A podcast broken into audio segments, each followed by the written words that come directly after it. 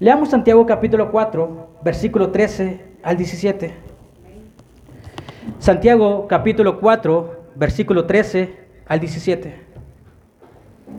Voy a esperar que todos lo tengan.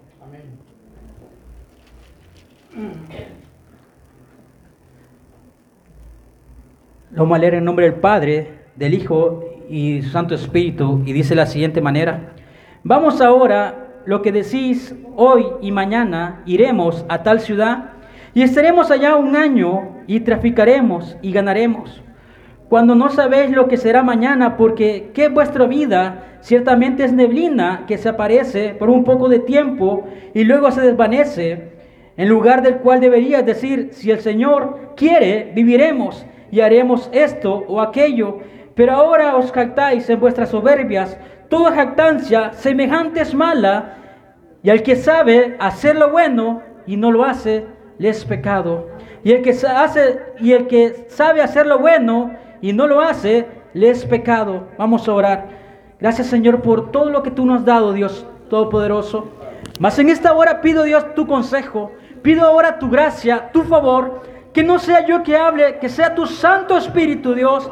Pido que ahora tu palabra trascienda la mente, trascienda el corazón. Que ahora Dios Todopoderoso podamos entender lo que tú quieres hablarnos, Dios. Abre nuestros oídos, Dios. Abre nuestro entendimiento. Permítenos, Dios, entender lo que tú quieres hablarnos a nuestra vida, Señor. Mas ahora, Señor, presentes estamos para ti, Señor. Venimos a adorarte y glorificarte solamente a ti, Señor. Señor, si hemos fallado, si hemos cometido pecado delante tuyo, perdónanos, Señor. Mas ahora volvemos a ti con un corazón humilde, con un corazón constricto y humillado, sabiendo que en ti hay perdón, sabiendo que en ti hay gracia, sabiendo que en ti hay salvación. Mas ahora me deposito en ti, dándote la gloria, la alabanza por los siglos de los siglos, mi Dios. Amén y amén. Pueden sentarse. Bueno, normalmente el, tema tenía un dilema de ponerle diferentes nombres, pero al final a cabo le puse el nombre que Dios me permitió. Solamente se vive una vez. Solamente se vive una vez.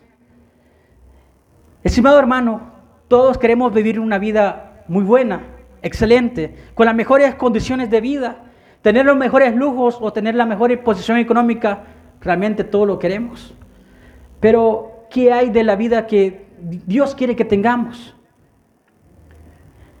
Muchas veces notamos o queremos seguir o reflejar lo que el mundo nos refleja o lo que el mundo nos dice, cuál es la mejor vida que puedas tener. Yo antiguamente, se lo voy a poner por mi parte, antiguamente tenía zapatos de marca. Antiguamente pensaba que los zapatos de marca me hacían la persona o la mejor persona o me haría feliz o tener las mejores camisas, o tener el mejor pantalón, haría la mejor porción de mi persona para poder ser o solventar y tener la mejor felicidad en mi vida. Pero realmente no lo es así, estimado hermano. Después llegó Cristo y me cambió esa mentalidad, porque yo era joven en ese momento, no entendía directamente qué era la felicidad. Cuando yo Jesucristo directamente me quitó esa faceta de ver directamente, ver o reflejar directamente lo que yo quería hacer lo que Dios quería hacer mi persona. Yo ya no pensaba directamente en tener qué zapatos de marca, corbatas de marca o cualquier cosa que el mundo me decía. Porque normalmente nosotros queremos ser el reflejo del mundo, pero no queremos ser el reflejo de Cristo. Muchas veces queremos estar reflejados con el mundo, como nos mira. ¿Me estaré viendo bien? Con los tacones que ando me estaré viendo bien. Con los zapatos que ando me estaré viendo bien. Con el reloj que ando. Esa es la vida que el mundo te dice creer que es la mejor felicidad. Pero la vida que Dios te dice, cómo está tu corazón, cómo está tu alabanza, cómo está tu oración, cómo está tu entrega, cómo está tu llamado, cómo está para poderle servir a Cristo. Pero muchas veces dejamos mucho que desear. Y estimado hermano, solamente se vive una vez. Una vez se vive. Y no hay otra vida más que vivirla. Por lo cual la vida es demasiado corta que cuando te das cuenta, la vida se ha acabado.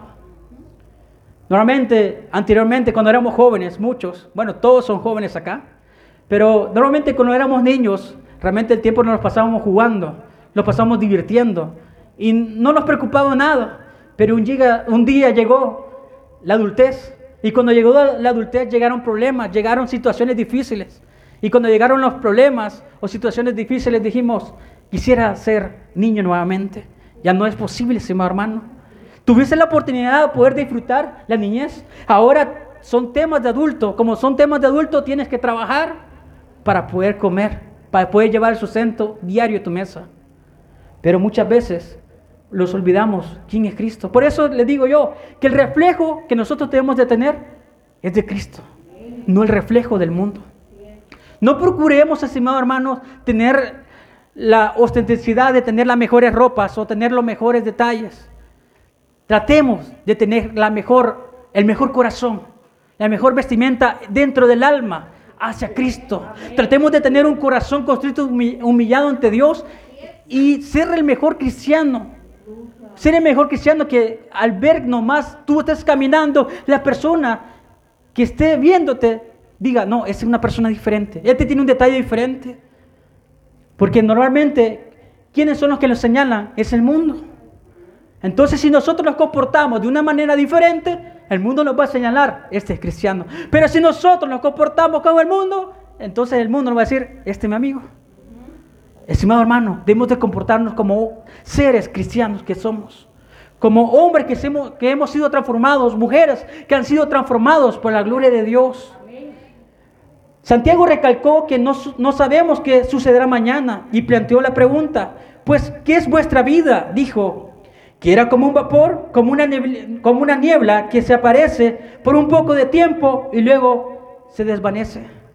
No sé si recuerdan las veces cuando Altavista se ponía en neblina, qué rico clima, y normalmente ya no está así, ¿verdad? Pero si usted nota, en la neblina está un momento y de repente se va, se desaparece. Así compara Santiago nuestra vida. La vida es fugaz, ese hermano. Si nosotros no aprovechamos bien el tiempo, la vida se nos va a acabar y se nos va a pagar factura. ¿Por qué se nos va a pagar factura? Para aquellos que les gusta comer chile, les gusta hacer churros con chile, limón y sal y aguace, ahí viene el colon después, ahí viene el dolor. Para aquellos que les gusta el azúcar, después vienen problemas de azúcar. Entonces la vida te pasa factura.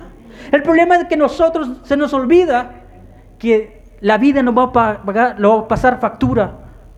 Y vamos a tener problemas y vamos a tener consecuencias. Y notamos directamente que la vida muchas veces decimos, es que no nos va a pagar factura, las cosas van a ser normales. Pero cuando pasa el tiempo, la vida va a cuesta arriba y, si, y sigue pagando factura tras factura tras factura de todas las cosas malas que hagamos y de todas las cosas buenas que hagamos. Tenemos una vida por vivir y un regalo que Dios brindó al ser humano llamado vida. Hay muchas personas que están allá afuera, que hay muchas, normalmente piensan en ya no vivir. ¿Por qué? Por desilusiones, porque le dejó la pareja. Hoy se han visto muchos casos, usted lo ve en la tele, y a muchos les causa gracia, y la verdad que sí, causa gracia porque un joven lo dejó una muchacha, entonces el joven se quiere suicidar y se quiere ahorcar. Mucha gente está pensando de esa manera. Y discutíamos o hablamos con mi hermana de qué, qué es el problema, qué es la realidad, el problema en total. El problema en total, estimado hermano, que si nosotros sacamos a Dios de los templos, si nosotros sacamos a Dios de la escuela, si nosotros sacamos de la educación en Dios a los jóvenes, entonces los jóvenes se van a perder. ¿Por qué tantos casos se han visto en Estados Unidos? Si ustedes lo han visto, no, no es una noticia nueva. Constantemente se ven asaltos, constantemente se ven terrorismo. ¿Por qué? Porque han dejado a Dios sobre todas las cosas. Porque ahora ya el, niño ya no le educan para poder tener temor a Dios. Ahora el niño lo educan con tener juegos de video. Y es ahí donde entra mi pregunta hacia ustedes, porque yo no soy padre. Yo le hago la pregunta a ustedes, padres, ¿qué les permiten ustedes a sus hijos? ¿Qué es lo que le permiten ver a sus hijos en los videojuegos, en las redes sociales, en cualquier cosa que ellos estén pendientes, que ustedes le inducen a ellos. Porque si ustedes dejan que el hijo haga su vida, entonces su hijo va a ser un desgraciado. Una persona que no tiene Cristo. Una persona que no tiene gracia. Una persona que no va a tener fundamentos de vida. ¿Y porque hay muchos jóvenes ahora que no tienen ganas de vivir? Porque ahora cualquiera se vuelve famoso. Hace un video tonto de TikTok y se hace tan famoso en las redes sociales y ahora dice que es famoso, es rico y se hace popular en las redes. Porque ahora las redes sociales han hecho tonto a los jóvenes. Han hecho que no piensen más, que no luchen más, que no logren sus sueños. Porque hacer una tontería puede costarle más dinero. Estimado hermano, estudie. Todos los jóvenes estudien, siguen estudiando porque si ustedes se preparan van a tener una buena preparación para sus vidas. Van a tener los títulos, quizás no van a tener quizás el mejor salario, pero van a estar bien para con sus vidas. Entonces los adultos debemos de ser conscientes de lo que están haciendo sus hijos. Debemos estar, estar pendientes, porque si nosotros estamos pendientes, entonces los hijos van a marchar bien. Y hay otra pregunta más. ¿Por qué los hijos se pierden? Antiguamente, estimado hermano, cuando no existían los celulares, porque no existían para los jóvenes, no existía, la verdad, no existía. Ahora sí existen con mayor cantidad. Entonces ahora los padres, en vez de prestarle un poco de tiempo a sus hijos, están con el teléfono. Entonces los hijos también están con el teléfono. Y normalmente directamente cuando están comiendo, están con el teléfono. Entonces, ¿qué es lo que pasa? Que directamente perdemos directamente la comunión con los jóvenes. Ahora no tenemos una buena comunicación con ellos. Por esa razón, ¿qué quieren que le digan el joven que le ha pasado en la escuela? ¿Qué quieren que le diga el joven que le ha pasado en el colegio? Si no hay nada que hablar, no tienen comunión. Entonces, por esa razón, va a pagar factura a sus hijos. Pero cada uno hace con ella, cada uno hace con ella lo que desea con la vida. Porque si usted vemos afuera, cada uno hace lo que sea con su vida. Hay unos son drogos, hay algunos que son alcohólicos, algunos que no están estudiando, algunos que sí están estudiando, hay unos que le pegan a su mamá, hay unos que le pegan a diferentes personas. ¿Por qué? Porque cada uno quiere hacer con su vida lo que sea. Pero Dios no quiere que nosotros hagamos la vida de lo que sea.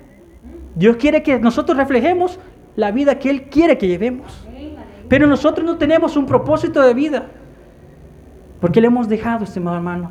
Ya no venimos con esa naturaleza de querer alabar a Dios con avivamiento, con júbilo. Pablo decía lo siguiente, todo me es lícito, pero no todo me conviene, todo me es lícito, pero no todo me edifica. Entonces, ¿Qué tú estás escuchando en la radio? ¿Qué tú estás viendo en Netflix? ¿Qué tú estás viendo en las redes sociales? Este, ¿Te estará edificando? ¿Te estará tratando de llamar la atención? ¿Te estará edificando totalmente? Si nosotros nos llenamos de pura basura, así me reflejará tu corazón.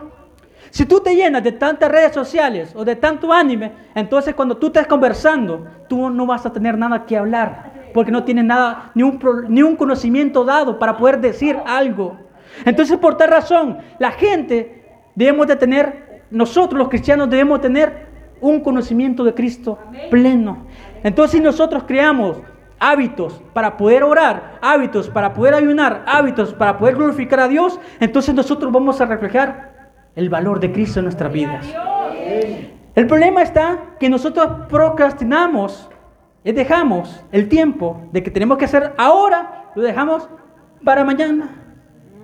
Y se lo voy a contar de una manera breve. Anteriormente, cuando estudiaba en bachillerato aquí hace tiempo, tenía un problema que yo, más que todo, me pasaba las copias, porque allí, en el instituto que yo estudié, ahí en la fotocopiadora estaba la copia del examen, la, foto, la, copia de todo.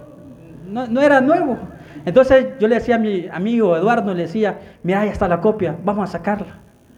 Ese día teníamos una obra que teníamos que hacer, a sacar una lista de, tantas obras. Vengo yo con Eduardo, le sacamos copia, imprimimos, pero aquel él era más astuto. Eduardo, la verdad, siempre ha sido bastante astuto. Y yo me enojé por él, por, por esta razón ya se lo voy a contar. Entonces sacamos copia, todos mis compañeros directamente, todos tenían la misma tarea. Éramos alrededor de 70 alumnos y como 50 personas entregamos el mismo tema, la, misma, la misma tesis. Entonces lo sacamos, se lo entregamos a la profesora y comenzó a revisarla. Esta es copia, decía, anotarla.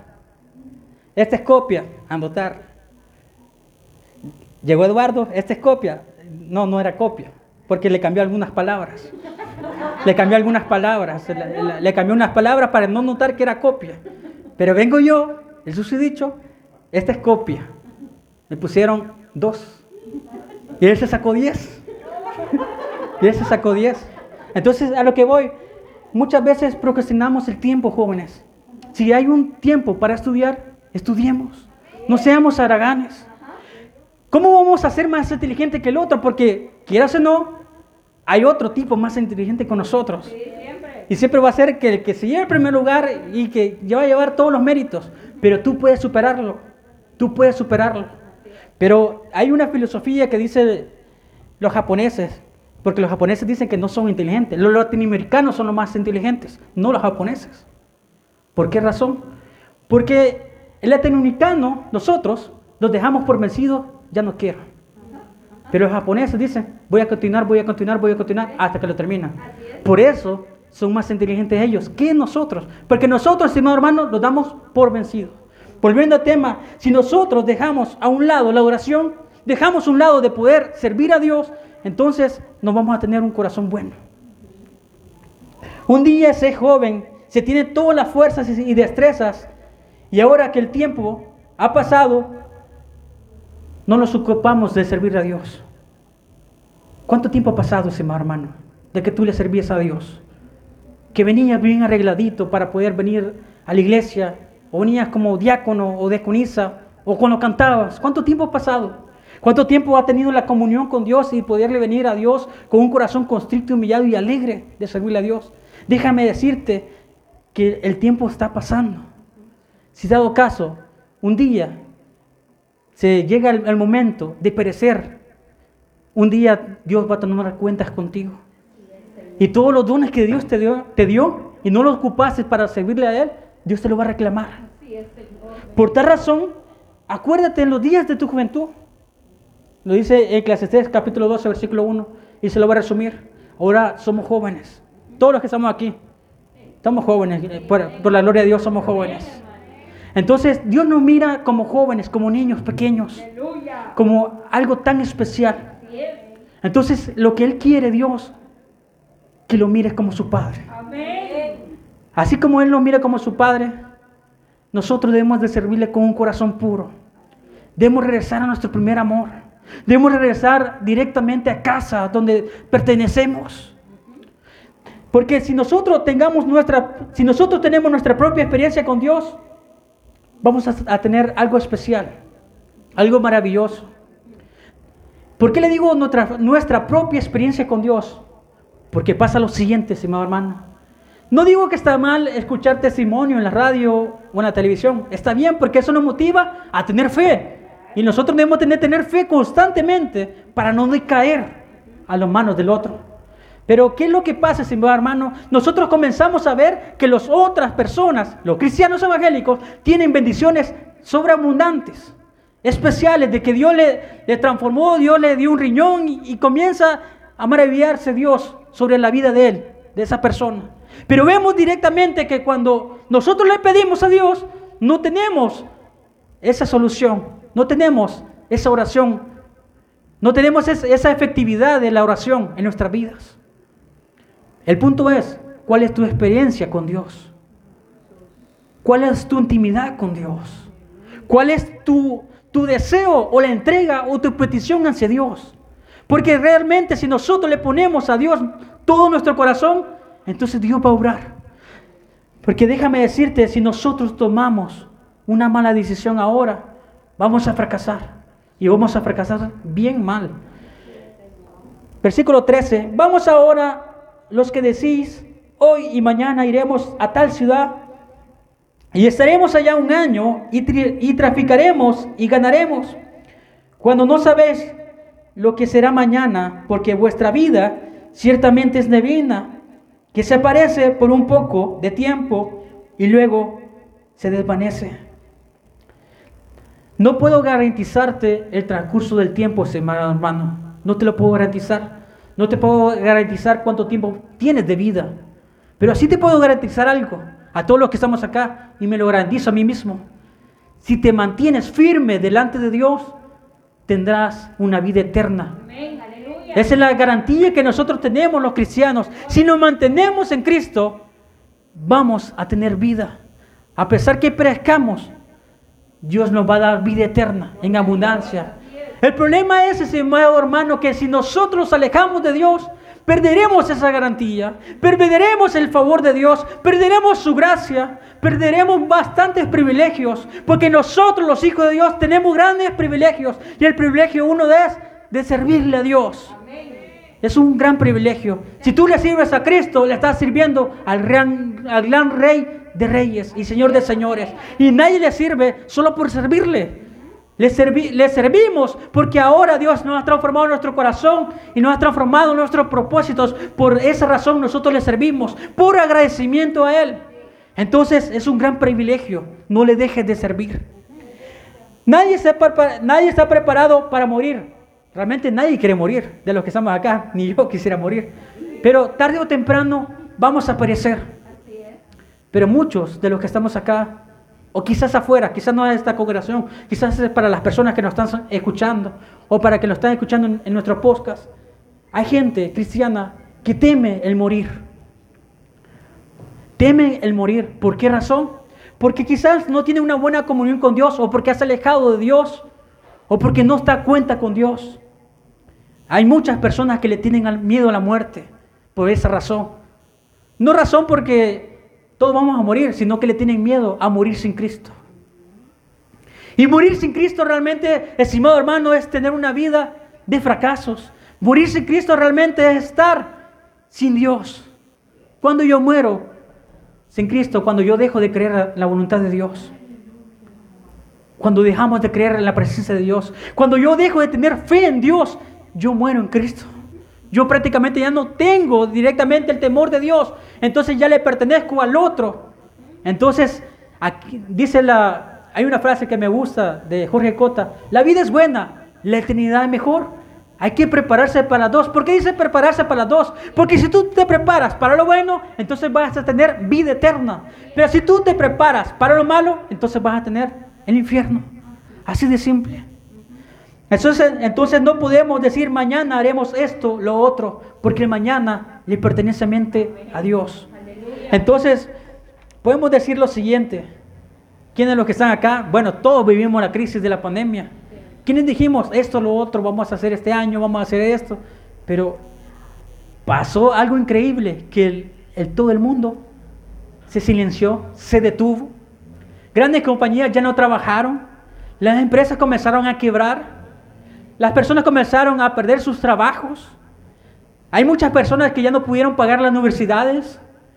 Todo se detuvo. Entonces, por tal razón, lo que tenemos privilegio de poder estudiar ahora, tenemos la oportunidad de poder hacer algo mejor para nuestro futuro. Va a haber un momento, quizás ya tus padres ya no puedan pagar tu universidad, porque me ha pasado. Se me dijo a mí, mire, ya mi mamá me dijo, ya no voy a poder pagar tus estudios. Con tristeza me lo dijo, la verdad. Duele, la verdad, quizás un padre no pagarle sus hijos su estudio porque sus padres quieren verlo triunfar en la vida. Entonces, por tal razón, estudien. No dejen de estudiar. Y para los que estamos acá, tenemos que estudiar también la Biblia. No dejemos de prepararnos, no dejemos de, buscar la, Biblia, no dejemos de buscar la oración constantemente, porque si nosotros dejamos de orar, vamos a perecer.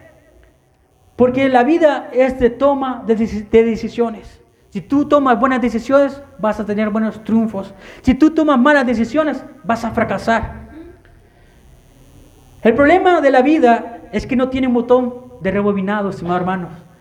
Porque quisiéramos regresar a aquellos fracasos para poderlos evitar. Pero no se puede. Ya no se puede regresar atrás y dar vuelta de hoja y retornar y decir, no voy a hacer esto porque esto me cometió fracaso en mi vida. Quizás muchos se lamentan de los fracasos que tuvieron en su pasado o de su juventud. Y quizás yo también lo he hecho en ocasiones, pero a lo que yo digo ahora y lo que Dios quiere que nosotros entendamos, de que Dios hace un nuevo propósito en nuestra vida, desde que venimos a Cristo. Las cosas viejas pasaron, mas de aquí son hechas nuevas. Entonces si nosotros somos hechos nuevos, tenemos mejores oportunidades para poder crecer espiritualmente y económicamente y en todas las áreas que Dios nos permita crecer. Entonces, ¿qué debo de hacer? Permanecer en Él y confiar en Él en, en todo tiempo, porque la vida no hay vuelta de hoja, la vida solamente una vez se vive. Dice el versículo 15 al 16, en lugar de lo cual deberías decir, si el Señor quiere, viviremos y haremos esto o aquello. Pero ahora os jactáis en vuestras soberbias, toda jactancia semejante es mala. El punto de todo esto, estimado hermano, ¿está incluido Dios en todos tus proyectos? ¿En todos tus propósitos? Porque, déjame decirte, cuando se es joven, uno comete un montón de boberías y tonterías. Cuando uno es joven, quiere tener la mejor novia, pero no, no comete errores al elegir novias que no corresponden a Dios. Porque realmente, en vez de pedirle a Dios, Señor, ¿es ella la que Dios me permite? ¿Será ella? O más aún, vamos más adelante para los que somos adultos. ¿Será este lugar que Dios me ha preparado para trabajar?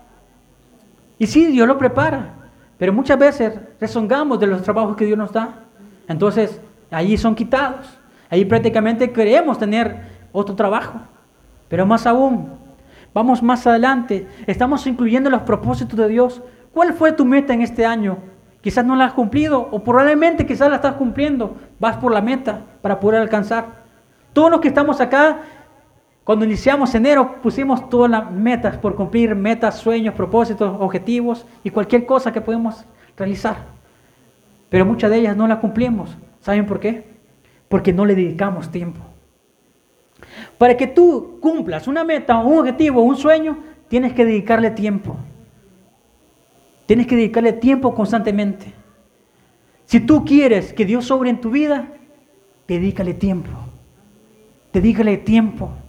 Tiempo maravilloso, tiempo genuino, porque de nada sirve que tú le brindes tantas horas si tú no le estás brindando tiempo de calidad. Y al tiempo de, de calidad me refiero de que si le voy a orar una hora, le tengo que entregar toda la hora sin distraerme, apagar todas las distracciones para poder concentrarme en Dios. Porque si yo le invierto tiempo a Dios, Él está invirtiendo tiempo en mí. Porque muchas veces pensamos que Dios no lo da, también nos da tiempo a nosotros. Nosotros invertimos tiempo a Él. Entonces ese tiempo que nosotros le invertimos, Dios nos invierte a nosotros. ¿Cómo voy con esto? Para que me entiendan que si yo le doy la gloria a Dios, si yo le entrego todo a Dios, entonces Él me va a bendecir, me va a fortalecer, me va a dar gracia, me va a dar favor y voy a estar tranquilo. Pero si yo le invierto tiempo, si yo le dedico todo mi corazón a Él, pero hay muchas personas ahora que no le están dedicando tiempo a Dios. ¿Cómo están? Peleando allá afuera, dándose duro, dándose espectáculos allá afuera. ¿Por qué razón? Hay tantos hogares que se pelean, tantos hogares que se destruyen, porque no le dedican tiempo a Dios. Si tú le dedicas tiempo a Dios, Dios va a invertir tiempo contigo y va a transformar ese, ese ogro o esa pareja que tú tienes, la va a transformar para ser adulce, para que tenga un hogar próspero, para que tenga un hogar maravilloso. Pero si tú no le inviertes tiempo a Dios, entonces tus hijos van a ser rebeldes. Porque tu comunión con Dios no es la mejor para con Dios. Entonces tus hijos van a ver que tú no tienes comunión con Dios, entonces van a ser rebeldes como tú. Pero si tú le inviertes tiempo a Dios, Dios va a invertir tiempo para contigo. No sé si me entendieron. Si yo le invierto a Dios, Él va a invertir tiempo para conmigo. Dios va a dar mejores éxitos para con su persona. Y Dios lo hace constantemente. ¿Quiénes los de que están acá? Nadie padeció hambruna en tiempo de pandemia. Yo creo que no, nadie. Inclusive hasta más gordos los, estamos ahora, pasados de libras. Yo anteriormente pesaba como 140, ahora peso 180. Subí 40 libras. Demasiado. Tengo que rebajar, me estoy demasiado gordo. Pero ahora voy. Debemos de ser humildes y someternos a la voluntad de Dios. ¿Y cuál es la voluntad de Dios? Lo que Él quiere destinar para nuestra vida. Entonces, ¿cómo voy a buscar la voluntad de Dios? Orando, meditando en Él, en su palabra, ayunando, dándole tiempo a Dios porque Él se lo merece. Todos los que estamos acá le dedicamos tiempo quizás a una X persona. Y es bonito dedicarle tiempo y que sea recíproco. Es bastante genial que alguien, tú le dedicas tiempo y esa persona te lo, lo da con la mismo favor. Así es Dios. Si tú le dedicas tiempo, ese mismo favor te lo va a devolver. Porque Él no se queda con nada, si va hermano. Si tú le das la gloria a Dios, Él te va a bendecir constantemente y te va a exaltar. Aquellas personas que te humillan, Dios te va a exaltar en público. Porque tú le estás dedicando tiempo. Y te vas a preguntar, ¿qué pasó? ¿Cómo pasó esto? ¿Por qué eh, me subieron de puesto? ¿Qué pasó acá? Es porque yo le estoy dedicando tiempo y el favor de Dios está sobreviviendo para con mi persona. Entonces confiar en Dios y en su plan, porque estamos confiando en el mejor arquitecto. La persona que traza los mejores planes para con su persona es Jesucristo. Déjame decirte, a mí y a ustedes, que Dios no, no, no ha dejado y no lo va a desamparar. Porque aquellos que están presentes para con Dios, Dios lo va a guardar constantemente y a pesar que venga lo que venga, que el enemigo quiera contratender con ustedes y contra mi persona, no podrá, porque va a haber, va a haber respaldo de parte de Dios, van a haber murallas, van a haber ángeles y va a estar la presencia de Dios defendiéndonos para que nadie nos acontenza. Pero tú dirás, pero yo estoy enfermo, me ha acontecido un montón de cosas. Es porque realmente, como lo dije antes, es la cosecha que tú has sembrado. Pero no con esto quiero decir que realmente Dios no te puede sanar. Dios te puede sanar. Dios te puede obrar en tu vida. Pero no, no te hagas cargo de tu enfermedad. ¿Qué quiere decir? Yo puedo tener la enfermedad, pero no tengo que llamarla como si fuera mía. Tengo que decirle a Dios, reprendo esta enfermedad y Dios va a cesar esa enfermedad. Y Dios la va a quitar. Pero si no la quitara, le tenemos que dar la gloria a Dios. Siempre. Siempre. Si tus proyectos o tus planes no se cumplen, no significa que Dios te haya dejado. Tenemos que darle la gloria siempre, porque Él se la merece. Y se la merecerá siempre. Dice el versículo 17. Y al, y al que sabe hacer lo bueno y no lo hace, le es pecado. Todos los que estamos acá tenemos una carrera por recorrer y una carrera por finalizar tanto para los estudiantes y para los cristianos evangélicos. Tenemos una carrera. Hay veces que tenemos tantas fuerzas de poder ir corriendo y querer levantar muros, querer predicarles a otros, pero hay momentos donde no queremos hacerlo. Bueno, eso será un otro tema, pero quiero decirles algo. Se llama disciplina. Ese es el factor que nos falta. Si tú tienes disciplina, a las 9 horas de la noche, a las 9 de la noche tengo que orar. Y Dios va a orar en mi vida. Si a las 8 de la mañana me levanto, a las 8 de la mañana voy a orar. Si a las 12 voy a almorzar, a las 12, a las 12 voy a almorzar y voy a orar. Si directamente a las 3 tengo tiempo, a las 3 tengo tiempo y oro. Si tú tienes esa disciplina, a pesar de lo que venga, adversidades, tu disciplina va a estar ahí porque estás confiandamente en Dios. El pueblo del Señor lo que les falta a nosotros, a todos, nos falta disciplina. Nos falta tener horas de tiempo. Porque tantos hábitos que están directamente apegados, no solamente a mí, sino a todos, nos aborda y nos absorbe todo el tiempo del mundo. Porque ahora todos los que estamos acá tenemos las mismas 24 horas de día. Tenemos todo, toda la oportunidad para poderla aprovechar, pero depende de nosotros para poderla aprovechar. Entonces no, no esperemos a envejecer para vivir una vida con propósitos. Comencemos a servir a Dios ya. No mañana, no después, sino ya. Comencemos a servir a Dios ya. Si hay privilegios, hay diferentes privilegios que se pueden hacer acá. Y el hermano pastor lo ha dicho, hermano pastor Manuel Escobar, ha dicho lo siguiente, que podamos servir ya sea de diácono, podemos servir para tocar, podemos servir para cantar o inclusive para limpiar sillas. Pero además de eso, vayamos más lejos. ¿Qué puedo servir para Dios? Hay prédicas que se pueden subir en tu perfil. Hay prédicas que tú puedas compartir a tus amigos. Hay alabanzas que tú puedas compartirle. ¿Cuándo te acercaste a tu amigo y decirle, Cristo te ama? Nunca. Muchas veces no lo hacemos y no lo hacemos. Entonces, por tal razón dice si ya conocemos que Dios espera de nosotros, porque cada uno de nosotros sabemos que Dios espera de nosotros, espera nuestra adoración, espera que nosotros le sirvamos con el corazón. Entonces Santiago dice lo siguiente a todos nosotros y a mí. Ustedes saben cómo deben de vivir, entonces pongámoslo por obra. Porque no es suficiente que conozcan la verdad, sino hay que vivirla. No es suficiente que todos los que estamos acá conozcamos a Cristo, sino hay que vivirlo como Dios quiere que vivamos. Una vida llena de frutos, una vida con un reflejo de amor y de su gracia. Y con esto quiero terminar, solo faltan como tres minutos. Si nosotros tenemos la oportunidad de poder vivir solamente una vez, debemos de compartir el favor para aquellos que necesitan. Porque todos tenemos como un denominador cuando nacemos, nacemos con el tiempo. Tiempo para reír, tiempo para pelear, tiempo para llorar, tiempo para hacer diferentes actividades. Cada uno de los que estamos acá tenemos diferentes tiempos que Dios nos permite. Pero dependerá de cómo tú inviertas el tiempo a Dios. Si tú, tú inviertes en buenos hábitos, en la lectura, buenos hábitos directamente en la oración, Déjame decirte que así tu reflejo será de parte de Dios. Porque prácticamente quienes buscan algún consejo, muchas personas buscan consejos, pero aquellos que no están directamente apegados, aquellos que no han invertido tiempo a Dios, no van a tener la oportunidad de dar un buen consejo a esa persona. Y esa persona, lo que va a pasar, se va a perder.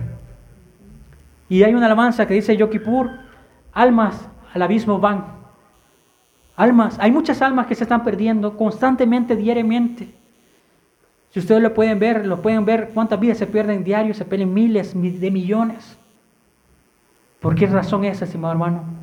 Porque no procuramos ser parte de este ministerio, de predicar a Cristo a todas las naciones, para que toda persona se humille de Cristo y conozca la razón de que ser cristiano es lo mejor de que pertenecer a la familia real es lo mejor que pude haber pasado.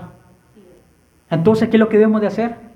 Procurar constantemente cambiar nuestro testimonio, invertir tiempo para con Dios, cambiar nuestros hábitos, dejar a un lado las cosas que el enemigo da y tratar de ser el reflejo de Cristo. Porque si nosotros conseguimos esto, entonces tenemos ganada la carrera de la fe. Y con eso finalizaremos con grandes galardones porque así mismo Cristo nos llamó a tener y explotar los dones que Dios nos ha dado para poder brillar ante la sociedad. Que Dios les bendiga, estimados hermanos. Gloria a Dios. Gloria a Dios.